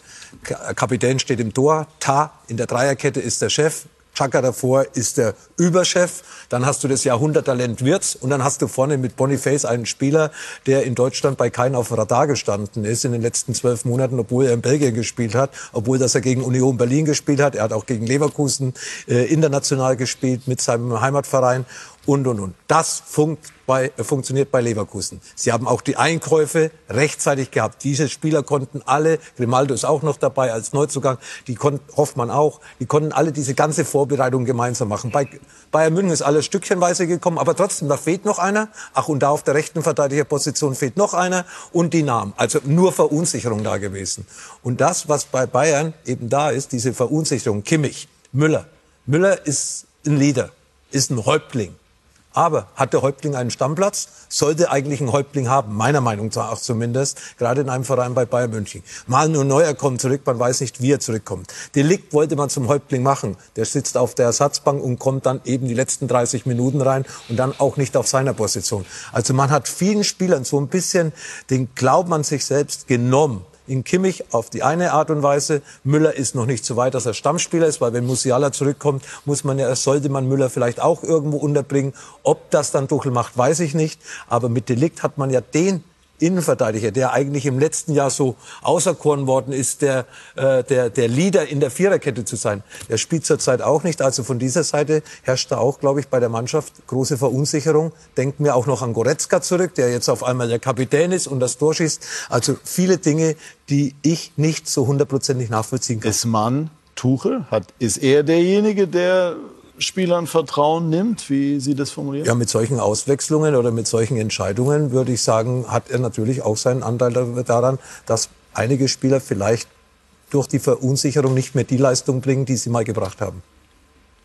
Vielleicht war das auch seine Vorgabe, wenn man ehrlich ist. Also, dass er, als er als Trainer verpflichtet wurde, dass er äh, ist ja viel darüber diskutiert worden, Hierarchien aufbrechen. Lothar hat es ja auch schon gesagt, dass man einfach sagt, man versucht jetzt mal etwas anderes zu machen. Ja? Einfach mal hier im Vollwaschgang das alles auf links zu drehen und zu sagen, äh, wir, wir machen es mal komplett anders als in der Ära Nagelsmann, weil es da ja auch hieß, Lothar hat es vorhin auch schon gesagt, dass ja da viele Spieler oder Grüppchen nicht mit ihm zurechtgekommen sind. Vielleicht hat er sich das auch alles möglicherweise ein bisschen einfacher vorgestellt, man weiß es nicht. Äh, es gehen so viele Sachen durcheinander, es erinnert ein bisschen an die Nationalmannschaft und ähm, ähm, es ist äh, auch so, es gibt halt keine Sicherheit. Und das wie ist das, was man braucht. Wie riskant ist das, was Tuchel mit Kimmich macht, auch wenn er öffentlich bestimmte Begründungen findet? Es gibt ja auch viele Spieler, die in der deutschen Nationalmannschaft spielen, die beim FC Bayern sind. Von daher ist es ein Problem jetzt insgesamt. Und äh, ich es hat den Eindruck, muss man sagen, weil ja auch Karl-Heinz Rummenigge eine Aussage getroffen hat, dass es so mal salopp gesagt, zu viel Häuptlinge gab und äh, ne, der eine oder andere sich dahingehend wohl überschätzt hat. Insofern ist es sicher gewollt, dass man eine neue Hierarchie in die Mannschaft einbringt. Es ist halt nur die Frage, äh, so eine neue Hierarchie, sowas kann auch dauern. Also das kann man nicht einfach bestimmen, indem man einen Spieler in eine bestimmte Position bringt oder ihm die Binde gibt. Äh, insofern, das muss ja auch von den Spielern dann letztendlich mitgetragen werden. Und da gibt's scheinbar halt noch viele Unstimmigkeiten innerhalb der Mannschaft. Aber was macht das jetzt mit Kimmich? So eine Situation, die wir da am Freitag beobachtet haben und die ja offensichtlich zumindest äh, Kimmich in gewisser Form überrascht hat. Auch nach dem Spiel hat er sich relativ wortkarg äh, verdrückt. Ja gut, der Kimmich ist ja jetzt seit Monaten halt schon unter Druck. Er wird ja von allen Seiten angegriffen und von daher kann man sich doch vorstellen, dass er, der natürlich auf einen Trainer angewiesen ist, äh, dann halt wie Lothar ja sagt, selbst verunsichert ist und das, das, das kriegen sie nicht mehr so schnell raus. Also das ist ja äh, äh, eine Sache, äh, wie gesagt, die dann wieder Zeit braucht. Entweder er braucht das Verhältnis zum Trainer, dass das wieder äh, mhm. gekittet wird, dass das wieder anders äh, aufgestellt wird. Ne? Ansonsten wird es für ihn schwer, in dieser äh, Mannschaft wieder in eine Rolle zu schlüpfen, wo er eben auch Führungsansprüche äh, erheben kann. Aber was gewinnt Tuchel dadurch, dass er so mit Kimmich verfährt? Gut, äh, also ne, wenn, äh, dann wollte er eine neue äh, Hierarchie in der Mannschaft haben. Mhm. Da wollte er andere Spieler anscheinend in eine Führungsrolle bringen. Es ist ja viel über die Nummer 6 diskutiert worden. Rice war ein Thema und mhm. äh, bis, zum letzten, bis zum letzten Gongschlag hat man ja eigentlich nach wie vor um einen Sechser gekämpft, hat, hätte auch noch mal viel Geld locker gemacht und das war natürlich auf Drängen von Thomas Tuchel. Und ich sehe Kimmich eigentlich nur auf dieser oder auf der Außenverteidigerposition. Ich sehe ihn auf keiner anderen Position im Mittelfeld, weil er, äh, weil er, weil er ganz andere Abläufe hat. Und diese Abläufe hat äh, Joshua Kimmich nicht, weil er, wenn er weiter vorne steht, eigentlich mit dem Rücken zum Tor steht des, des Gegners. Und dann als Sechser hat er das Spiel vor sich. Da kann er seine Bälle spielen, seine Chipbälle. Da kann er dirigieren. Er bekommt die Bälle. Er ist ja anerkannt äh, in der Mannschaft. Er hat die meisten Ballkontakte bei Bayern München. Außer mal, wenn die Innenverteidiger 30 Mal in einer Minute links und rechts spielen, dann haben die vielleicht mehr Ballkontakte. Joshua ist einer, der, der mit, äh, mit Leidenschaft dabei ist, der mit Energie dabei ist. Und deswegen nagt es an ihn umso mehr, als wenn, er, wenn ihm das alles egal wäre. Das ist ihm nicht egal, das kann ihm nicht egal sein. Und er hat die Erfolgsgeschichte Bayern München äh, mitbestritten. Und er braucht eben, oder allgemein, nicht nur er, die Spieler, die eine gewisse Verunsicherung haben, eben aufgrund auch der Ergebnisse in den letzten acht Monaten. Und Felix hat ja vorher was gesagt. Wenn Bayern funktioniert, funktioniert auch die Nationalmannschaft. Und die Nationalmannschaft äh, Bayern München funktioniert ja schon seit zwölf Monaten nicht so, wie man sich das vorstellt, von Bayern Münchens Seite. Und das ist ein Spiegelbild der Nationalmannschaft. Und einer dieser Spieler ist Josua Kimmich. Mhm. Er wird hier nicht geschützt und hier nicht gestützt. Er bekommt nur irgendwelche Diskussionen, und die haben wir ja alle schon aufgezählt. Und es ist ein bisschen viel, dass beide Trainer im Endeffekt ihn nicht so vertraut haben. Auch Hansi Flick bei der Weltmeisterschaft hat er ja auch mal irgendwann rechts hinten gespielt. Und es nagt an ihn und darüber macht er sich Gedanken, beunruhigt ihn. Und deswegen fehlt vielleicht im Endeffekt das Letzte, was wir von ihm immer gesehen haben, diese Sicherheit in sein eigenes Spiel. Silvi, wie nimmst du auch das Verhältnis Tuchel zur Chefetage wahr? Es gab ja so diese Diskussion, Tuchel sollte sich äh, zumindest öffentlich mit Äußerungen zurückhalten. Stichwort Kader ist zu dünn und auf Kante genäht. Und ähm, ja, die, die Frage ist eben, bekommt er das hin? Es ist ja auf der anderen Seite löblich, dass Tuchel sich immer doch äh, recht offen und ehrlich auch zu äußern scheint. Gerade Journalisten ja. begrüßen das ja. immer sehr. Also ich glaube nicht, dass Thomas Tuchel ein Mensch ist, der sich in Zurückhaltung üben wird. Also ich glaube, er wird immer wieder seine Meinung auch äh, nach außen tragen, vielleicht gemäßigter. Ich ich weiß es nicht. Ich weiß auch nicht, ob er derjenige ist, der immer wieder in Verbindung zum Beispiel mit Uli Hoeneß steht, der ja immer noch der Pater da oben ist, äh, der viel zu sagen hat. Äh, man wusste davon, dass auch Bratzo fast jeden Tag den Telefonhörer in äh, die Hand genommen hat und im Austausch war mit Uli Hoeneß. Ich glaube, Thomas Tuchel ist ein ganz anderer Typ, wird sich da nicht so integrieren lassen, vielleicht wie manch anderer. Ähm, aber was ich jetzt so mitbekomme, ist Thomas Tuchel zumindest, dass er ins Gespräch mit den Spielern geht, die halt, wie du gerade sagst, auch mal diese ein oder andere Streicheleinheit brauchen, gerade wenn alles auf sie einfällt, wie ein Josua Kimmich, dass so viele Nebengeräusche kommen, dass die sich gar nicht aufs Fußballspiel konzentrieren können in dem Moment. Ich fand äh, das sehr bemerkenswert, dass man in der Länderspielpause offensichtlich mit ihm gesprochen hat, äh, von Seiten der Führungsetage der Bayern, um ihn, um ihn etwas zurückzuholen ähm, weil seine Art der Interviews ähm, die er gegeben hat, ja eine sehr offene, eine sehr ehrliche Art war, ja, der auch einfach vor und nach dem Spiel einfach das gesagt hat, was man ja eigentlich, worüber man sich als Journalist ja freut, ja, wo du nicht, wo du gemerkt hast, also da hat nicht der Medienberater irgendwelche Aus, Aussagen vorformuliert, sondern er hat das einfach so ehrlich gesagt. Ja, wir brauchen den, wir sind da zu wenig, wir haben da zu viel und da, Gut, zu böse, böse Zungen sagen, böse Zungen er, sagen, er hat damit kritisiert, den, den, ja, den oder eben auch seine eigene Verantwortung in gewisser ja. Form reduziert. Ja. Aber der Grundtenor ist ja zunächst einmal ein positiver, finde ich. Wenn, da, wenn einer jetzt hingeht und sagt, äh, also ich bin mit der Transferpolitik nicht einverstanden oder ich finde, mir fehlt noch ein Spieler, den ja, ich aber muss der, man, der muss man das, muss man das äh, offiziell machen vor Öffentlich. der Kamera? Man ja. kann sich doch dann bei Bayern München jederzeit, und da haben sie viele Räumlichkeiten an der Selbener Straße, einfach zusammensetzen. Das wird wahrscheinlich Bayern München stören. Bayern ist ja so ein bisschen, Streiten ist ja gehört dazu. Ja. ja, das ist ja so diese Mentalität, die man in Bayern hat. Ja, auch ein Uli Hoeneß ja. und Karl-Heinz Rummenigge waren ja häufig nicht der gleichen Meinung. Aber sie sind dann rausgegangen aus dem Raum und haben den gleichen Weg gewählt. Und das wird eben bei Bayern nicht so gern gesehen von Thomas Tuchel, weil er das eben uns natürlich willkommen bei uns vor der Kamera sagt. Und es sind natürlich dann diese Diskussionen, die man als FC Bayern jetzt auch nicht mehr haben möchte. Ich will ihn da nicht zur Mäßigung aufrufen. Ich habe mich gefreut, als er im Interview gesagt hat, der Kader ist zu dünn. Ich habe ihn damals gefragt, ist er jetzt besser oder schlechter geworden? Gut, dann haben wir eine Diskussionsgrundlage. Aber aus Sicht des Vereins ist es natürlich wieder anders. Aber er wird es ja sicherlich äh, intern auch gesagt haben. Ja, also ich davon, kann mir nicht vorstellen, dass er jetzt äh, hier über, über, über bei euch oder bei anderen in Interviews dann versucht hat, Transferpolitik zu machen. Ich glaube schon, dass er es intern auch, gesprochen, auch angesprochen hat, deutlich angesprochen hat. Klar ist es die Frage, ist es clever? Clever, das dann nochmal in den äh, Fernsehkameras zu wiederholen. Ähm, Kurz glaube, und knapp zum Sport. Felix, Ich ja. glaube, so einen dünnen Kader hätten andere Vereine gerne. also der ist durchaus wettbewerbsfähig. Ne? Also ja, wie sehen Sie das? Ich sehe das eigentlich so. Ja, also, also Sie wären zufrieden gewesen. Ja, Nochmal, also ne, ja. wenn man den Kader sieht, man muss ja den Vergleich mit den äh, äh, Mannschaften, gegen die man spielt, dann kann sich das in der deutschen Bundesliga sehen lassen. Ob es natürlich dann in der Champions League äh, dann äh, wie gesagt, kommt ja eh dann mal die Situation zu äh, Tagesform und so weiter. Äh, aber ich glaube, aus meiner Sicht äh, hat der FC Bayern genügend Spiele. Wie glauben Sie, wird sich das verhalten in Zukunft zwischen Tuchel und Bayern? Wird er sich zurückhalten?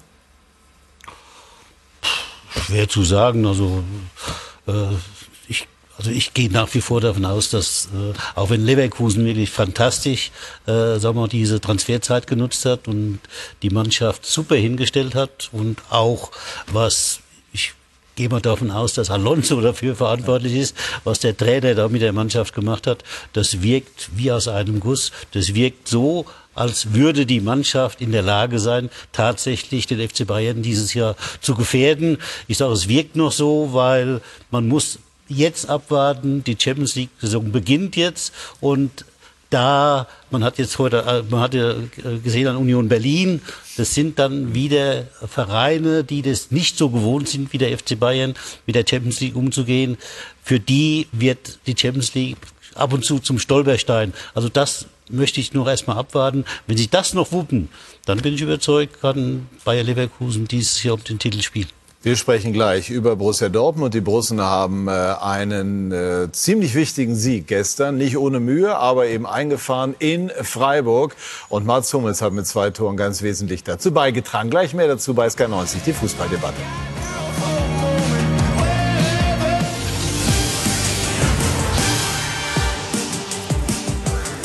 Wir sind zurück bei SK90, die Fußballdebatte, sprechen über Borussia Dortmund. Die waren gestern Frank Buschmann zu Gast beim Sportclub Freiburg. Mats Hummels war der Mann des Tages beim Dortmunder 4:2 Erfolg in Freiburg. Elfte Minute, Ecke Brandt und der BVB-Innenverteidiger zur Stelle. 16 Saisons in Folge, mindestens ein Saisontreffer für Hummels. Die Nachspielzeit der ersten Hälfte gehörte Freiburg. Zunächst Höhler auf Flanke Grifo, dann Höfler auf Flanke Grifo. Die Freiburger hatten zur Pause die Partie gedreht. Dann aber die 60. Minute Daniel Mahlen für Borussia Dortmund 2 zu 2. Dann Rot in der 82. gegen Freiburgs Höfler, zu Recht nach diesem Einsteigen gegen Sabitzer. Und Dortmund konnte Kapital schlagen. Freistoß Reus. Der Ball landet vor den Füßen von Hummels und der stochert das Ding rein zum 3 zu 2 für den BVB. Und den Schlusspunkt setzte Marco Reus. Dortmund 4, Freiburg 2. Fun Fact Frage, wann den letzten Doppelpack erzielt? In, ja, in, in, in, Bielefeld, immer in Bielefeld. Nein, äh, in Bielefeld gab es mal einen. Äh, März 2020. März war das? Ah, okay, ich hätte es in November gelegt. Ja, dann März 2020, ja. Ja. Oktober. Also? Also gut gelaunter Mats Hummels. Äh, Ja. Jetzt wird gleich wieder die Diskussion geführt, Comeback beim DFB. Wie sehen Sie es? Gut, ich habe mich gewundert, dass man ihn zur Weltmeisterschaft nicht mitgenommen hat. Äh, vielleicht bin ich etwas belastet, denn ich habe ja Mats Hummels als 17-Jährigen beim FC Bayern äh, mitgenommen zum Vorbereitungsspiel gegen Barcelona. Da haben wir leider vier Stück gekriegt und da hat mir der Vorstand gesagt, Felix, du, das ist keiner. Ja, Wer hat das gesagt? der Vorstand. Ja, äh, und, und von daher, sag mal, ich bin ja jemand, deswegen, der seine Spielweise eigentlich gemocht hat, aber auch immer noch mag. Und ich glaube, dass er immer noch in der Lage ist, auch jeder Mannschaft zu helfen in der Bundesliga. Auch eventuell wieder, ich bin jetzt über seinen Zustand nicht so richtig informiert, weil ich mich mit Mats Hummels nicht unbedingt befasse. Aber äh, ich glaube, dass er die Fähigkeiten hat, um auch der Nationalmannschaft zu helfen. Aber da merkt der Moderator doch noch mal auf. Die Bayern dachten damals, das wäre keiner. Ja, ja, also er, er war 17, da war ja noch Jugendspieler. Und wir hatten ein Vorbereitungsspiel bei Barcelona. Und diese Vorbereitungsspiele sind für mich als Trainer, wie soll ich sagen, äh, uninteressant. Also das Ergebnis ist uninteressant. Aber 4 zu 0, das war natürlich ein Ergebnis, das die beiden Bayern-Bossen nie so geschmeckt hat. Und von daher äh, ne, war es schwer, jetzt Mats dann weiter zu fördern. Welche Rolle wird äh, Marco Reus beim BVB spielen? Wird es so sein wie gestern, so ein Mann hin und wieder für die speziellen, für die goldenen Momente? Du hast eine gute Erinnerung. Vor vier Wochen war ich auch bei dir hier und äh, da haben wir auch über Marco Reus gesprochen. Marco Reus, habe ich gesagt, wird nicht 34 Mal von Anfang an in der Bundesliga spielen. Das ist nichts gegen Marco Reus. Das ist einfach das Momentum. Und Marco Reus kann nach wie vor ein wichtiger Spieler für Borussia Dortmund sein, aber nicht mehr für 90 Minuten, wenn gefeitert wird, 90 Minuten rauf und runter, das ist er nicht mehr. Er hat nicht mehr die Geschwindigkeit, äh, dass er am Gegenspieler vorbeigeht, vielleicht auch im Zweikampf, auch mit seinen vielen Verletzungen, die er gehabt hat. Aber dass er Fußball spielen kann, das wissen wir alle und das haben wir auch gestern beim Tor wieder gesehen. Silvi, wie wichtig war der Erfolg gestern für Edin Terzic, der ja durchaus auch schon anfing, in so Diskussionen zu geraten? Ja, viele sagen ja, sie können gar nicht verstehen, dass der überhaupt in der Kritik so wirklich stand, weil das, was er da aufgebaut hat, schon äh, doch lobenswert ist. Was mich auch gewundert hat, der BVB ist wirklich punktemäßig die beste Mannschaft 2023. Mhm. Dann begann die Saison und du hast so viele Baustellen gesehen. Ich finde, es ist extrem, äh, da, dass Bellingham fehlt. Mhm. Das merkst du. Dann brauchst du eher so ein Bindeglied auch von der Offensive, Defensive, Sechserposition. Also sind noch einige Dinge, äh, die sie da bearbeiten müssen. Aber äh, zumindest sieht man ja auch, auch so ein Reus, dass wieder Leben reinkommt. Und das sollte auch Terzic recht geben, dass er die Mannschaft erreicht, dass er die richtige Taktik einschlägt und sollte ihm zusprechen. Hummels hat sich gestern bei uns nach dem Spiel dahingehend geäußert, äh, dass der BVB es in Zukunft besser hinbekommen müsse, gegen pressende Mannschaft im Mittelfeld dominant aufzutreten, sich durchzusetzen. Ist das der Knackpunkt? Oder ein Knackpunkt? Wird momentan sicherlich als ein Knackpunkt äh, ausgemacht. Ja, und das ist ja auch die, äh, die Aufgabe jetzt von Terzic, das bisschen in den Griff zu bekommen, auf der einen Seite, auf der anderen Seite natürlich auch eine gewisse Konstanz hinzukriegen, ähm, äh, das, äh, das zu moderieren, diese, diese Differenzen, die da möglicherweise bei Anspruch und Wirklichkeit momentan liegen. Und was ich glaube zum Thema Terzic, ich war jetzt zufälligerweise in Dortmund bei dem, äh, bei dem Spiel der Nationalmannschaft und ich habe noch ein paar, viele Freunde in Dortmund. Der eine oder andere nimmt es Du bist ja geboren, ne? Ich bin da geboren, ja. ja. Äh, der eine oder andere nimmt es ihm, habe ich das Gefühl, so ein bisschen persönlich übel, dass sie nicht Meister geworden sind. Und das ja. hängt hängt immer noch so nach. Ja? Und das macht man an dieser Person einfach noch so fest aus dem, aus dem Umfeld, aus dem, Fan, aus dem Fanlager. Und ähm, ja, das hängt ihm leider noch so ein bisschen nach. Ne? Und das äh, hat, glaube ich, auch so am Anfang der Saison noch so ein bisschen gedauert, bis man sich dann wieder so eingegroovt hat. Felix schmunzelt. Ist da was dran? Ja, ob man ihm das jetzt krumm nimmt, das weiß ich nicht. Er hat ja äh, gute Reputation in Dortmund und von daher ja, gibt ja nicht. Äh, ja, die Frage ist, ob man da was überwinden muss, sozusagen das Trauma der nicht erreichten und so nahe liegenden Meisterschaft. Ja, also jeder geht ja anders damit um, aber äh, so, mich hat's ja auch Geld gekostet. Ne? Aber äh, wegen der Aktie. Ja, ja, ja. Okay. Und von daher äh, war ich auch etwas enttäuscht, aber ich halte trotzdem durch und bin zuversichtlich, dass ich das Geld wieder zurückbekomme. Ja, was trauen Sie denn dem BVB zu? War das gestern ein wegweisender Erfolg? Ja, wegweisender Erfolg. Also da, da, da würde ich jetzt im Moment noch nicht davon reden. Also es war mal ganz schön, dass man diese Partie umgebogen hat. Das hilft dann auch, glaube ich, für die nächsten Partien. Aber es steht ja jetzt erstmal äh, Champions League an und da kommt wieder ein Ereignis. Das müssen sie erstmal jetzt dann auch wieder gut äh, zu Ende bringen, um beurteilen zu können, wie es dann in der Meisterschaft weitergeht. Also Erfolgserlebnisse brauchen, glaube ich, die Borussen noch. Ja, bei PSG spielen die Bayern gegen Manchester United, die äh, auch momentan in Turbulenzen stecken. Äh, wie muss man sich ähm, die Rolle von Füllkrug vorstellen? Ist er zukünftig Startelf-Kandidat, hat gestern eine sehr schicke Vorlage geliefert. Also ich würde sagen, wenn Haller so weiterspielt wie in den ersten Spielen, das ist nicht mehr Haller von der letzten mhm. Saison, von der Rückrunde, Can hat auch noch Probleme. Adeyemi war verletzt in der Vorbereitung, ist auch noch nicht mit seiner Geschwindigkeit da, wo er uns letztes Jahr vor allem in der Rückrunde begeistert hat.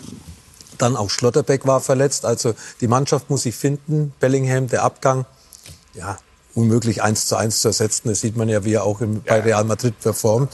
Und so sind halt einige Spieler noch nicht in dieser Verfassung, wie sie vor allem in der Rückrunde waren, wo sie dann eben diese Punkte geholt haben, die Silvi gerade erzählt hat.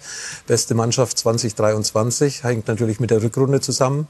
Ich habe die ersten drei Spiele verfolgt. Auch gestern war man nicht unbedingt die bessere Mannschaft, aber, aber man hat eben dann die Momente zu seinen Gunsten genutzt, die einem gegeben worden sind in der Form Mats Hummels bei zwei Standardsituationen. Aber die ersten drei Spiele gegen Heim, Heidenheim, dann in Bochum und vor allem das erste Spiel, wo man ja sehr, sehr glücklich gegen Köln gewonnen hat. Das ist nicht die Performance äh, des, äh, äh von Borussia Dortmund, die man von ihnen erwartet. Andererseits Sie sind zwei Punkte hinter Platz eins zurück und punktemäßig stehen Sie dadurch im Soll, würde ich sagen. Absolut. Anschluss an die Spitzengruppe. Kleiner Schlenker. Wir haben eben über die äh, Reus gesprochen. Timo Werner bei Leipzig im Moment weitgehend außen vor. Gestern in der 87. eingewechselt worden. Wird das jetzt ein Dauerzustand? Äh, Wenn sie anderen so gut performen vorne, vor allem Paulsen macht, äh, macht sich riesig da und die Neuzugänge haben eingeschlagen. Also wird es für Timo kein Selbstläufer da irgendwie sich wieder in der Startelf zu finden. Da muss er raus, da muss ihm auch der Trainer helfen, die Mannschaft hilft ihm, weil man weiß, was Timo Werner kann. Er ist sehr schnell, er hat äh, eine gute Torquote, aber er hat in den letzten zwei Jahren, würde ich sagen, nicht mehr so performt wie vor seinem Abgang von Leipzig auf die Insel. Warum, Felix, schöpft Timo Werner sein großes Potenzial offensichtlich nicht richtig aus? Gut, also er wirkt ja, wenn er immer zum Tor hingeht, wirkt er immer wie jemand, der so ein bisschen Angst hat vom Abschluss. Also er wirkt nie sicher, er wirkt nie überlegen, mhm. wenn er die Tore macht. Und von daher äh, glaube ich, vermute ich aufgrund seiner Spielweise, dass ihm einfach auch Sicherheit fehlt, dass er jemand braucht, der ihm Sicherheit gibt. Kann er da rauskommen? Alleine schwierig. Also äh, ne, wenn wie in seinem Fall jetzt der Trainer im Moment äh, andere Lösungen forciert, dann wird es für Timo schwer. Schöne Rubrik, wenn Felix Magath bei uns ist. Zwei Minuten, die nehmen wir uns jetzt einfach. Der Hamburger Sportverein, der gestern mal wieder seinen Ruf bestätigt hat, äh, mit Vorliebe bei den kleineren, bei allem Respekt zu stolpern, in dem Fall in Elversberg. Warum bekommt der HSV das äh, nicht in den Griff und abgestellt? Äh, ich hätte es jetzt nicht gedacht, weil es war durchaus beeindruckend, wie der HSV diese Saison begonnen hat. Äh, nicht nur eben im Spiel nach vorne, sondern sie wirkten auch viel stabiler als in den vergangenen Saisons, wo sie nach vorne immer gut waren, aber hinten teilweise Vogelwild. Äh, umso überraschter war ich, dass sie jetzt ausgerechnet gegen Aufsteiger wieder halt Fehler gemacht haben und na gut, äh, so das 0 zu 1 es darf natürlich nicht vorkommen, aber das ist eben geschuldet auch der Spielweise, die man halt äh, beim HSV eben will. Ne? Und da kommt dann immer mal wieder ein Fehler vor und das kostet dann sowas dann auch nur Punkte. Wie schwer wiegen diese Rückschläge? Können die am Ende wieder den, das große Ziel Aufstieg gefährden? Ja gut, das darf jetzt nie allzu oft passieren. Ne? Das war jetzt. Äh, jetzt noch, geht's nach Osnabrück. Die haben 0 zu 7 in Hannover verloren. Ja, die haben nur einen Spieler verloren. Also ja. von daher, also Osnabrück sollte jetzt dann doch wieder gewonnen werden vom HSV. Wie blickt Lothar Matthäus auf den HSV? Ich bin generell auf die zweite Liga. Ich finde sie super spannend. Habe mir gestern Abend auch noch Schalke gegen Magdeburg auch reingezogen. Ein Riesenspiel. Ja, auch ein ja. Riesenspiel. 4 zu 3 nach, einer, nach einem 0 zu 2 Rückstand, nach dem nächsten Rückstand. Also ausverkaufte Hütte, tolle Stimmung und so weiter. Also die zweite Liga macht mir irgendwie fast schon genauso viel Spaß wie die erste. Ja, tolle Spiele, Traditionsvereine, ja, Spannung. Und äh, ich glaube, man hat es ja auch vor zwei Jahren gesehen, wo Schalke auch in der zweiten Liga war und dann eben aus einer Position heraus noch den Aufstieg geschafft hat, wo man es ihnen gar nicht zugetraut hat. Also da ist vieles, vieles, vieles möglich. Und da hat keiner die Garantie aufzusteigen, weil es eben dann solche Überraschungen gibt wie gestern in Elversberg, wo der HSV ja, auf dem Dorf, in Anführungszeichen, entschuldigt, liebe Elversberger, äh, da den kürzeren zieht. Also das, diese Geschichten schreibt der Fußball und ich glaube, ja. Ey, wir sollten froh sein, dass wir solche Geschichten haben. So ist es, aber spannend war es. Ich habe das so, so ein ganz bisschen mitbekommen. Lothar hatte auch immer geschaut, auch in der ersten Liga. Da habt ihr Leo und Mirko ein schickes Spiel mitgebracht, muss man sagen. Ne? Absolut, es gibt einiges zu gucken. Kurz vor Schluss steht es 3-3 zwischen Darmstadt und äh, Gladbach. Und Mirko, im Endeffekt, ne, setzt mal die Klammer, Thema Videoassistent äh, zum Freitag, also das letzte Spiel des Spieltags, äh, bietet auch eine unfassbar diskutable Entscheidung. Ja. Eine rote Karte verbunden mit dem Elfmeter für die Gladbach, der zwar verschossen wurde, aber die rote Karte hat natürlich einen brutalen Impact aufs Spiel. Die rote Karte ist sehr, sehr, sehr, sehr hart. Lothar, du wirst es dir sicherlich auch gleich anschauen. Aber die 3-0-Führung von Darmstadt war auch sehr beeindruckend, erste Halbzeit. Also nach drei Niederlagen gegen Gladbach mit 3-0 zu starten. Das ist auch beeindruckend, aber die Gladbacher kommen zumindest ein Stück weit zurück mit einer echt sehr, sehr glücklichen roten Karte gegen Darmstadt. Und vielleicht biegen sie sogar noch ganz. Wir bieten an zu gucken. es bietet sich an. Ja, es bietet sich an. Ihr bietet an. Wir werden darauf zurückkommen. Ganz kurz, Lothar äh, wäre das für Gladbach so eine richtige auch Befreiung, wenn man so ein Spiel vielleicht sogar noch drehen könnte? Zwei, drei Minuten sind ja, glaube ich, noch auf der Uhr. Ich weiß Ja, lassen wir mal dieses Ergebnis so, wie es ist. Ja, also kann man nicht vom Punktgewinn äh, reden unbedingt für Gladbach, weil wenn ich nach Darmstadt fahre als Borussia Mönchengladbach, äh, habe ich andere Ziele. Ja, man weiß, äh, die Aufsteiger sind gefährlich, gerade am Anfang der Saison. Darmstadt aber auch noch nicht äh, übermäßig gepunktet, so viel ich weiß. Von dieser Seite her, ja, kommt man zurück, ist gut, aber andererseits hat die rote Karte wahrscheinlich großen Einfluss auf, auf, auf, auf dieses Spiel gehabt, um das Mönchengladbach die Möglichkeit gehabt hat, dann zu drehen. Aber natürlich gute Moral von Borussia Mönchengladbach und vielleicht gibt das Hoffnung, Hoffnung für die nächsten Wochen.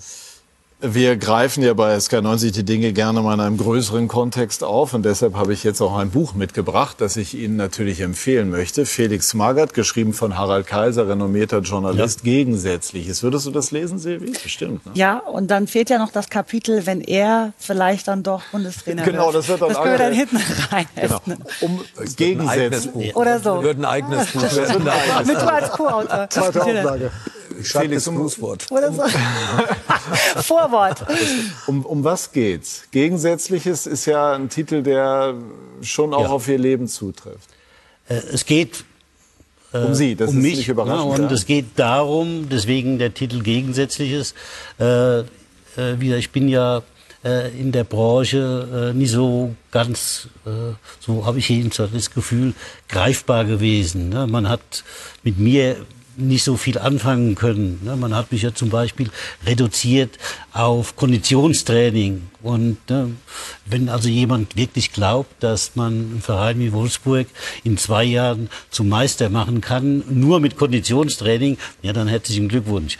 Äh, insofern glaube ich halt, dass ich äh, in der Öffentlichkeit anders rübergekommen bin, als ich tatsächlich bin. Und deswegen war es mir ein Bedürfnis, aus meiner Sicht meine Karriere darzustellen. Ich habe dabei nur festgestellt, und das möchte ich Lothar schon mal mit auf den Weg geben, wenn er sowas schreiben will, dann soll er sich viel Zeit nehmen, weil äh, wir haben so viel erlebt, dass es gar nicht alles in ein Buch passt. Insofern muss der Leser dann auch ein bisschen auch mitdenken. Aber ich habe das Feedback bekommen, es wäre gut geschrieben. Das, wie gesagt, die Ehre gebührt dann dem Herrn Kaiser, der das geschrieben hat.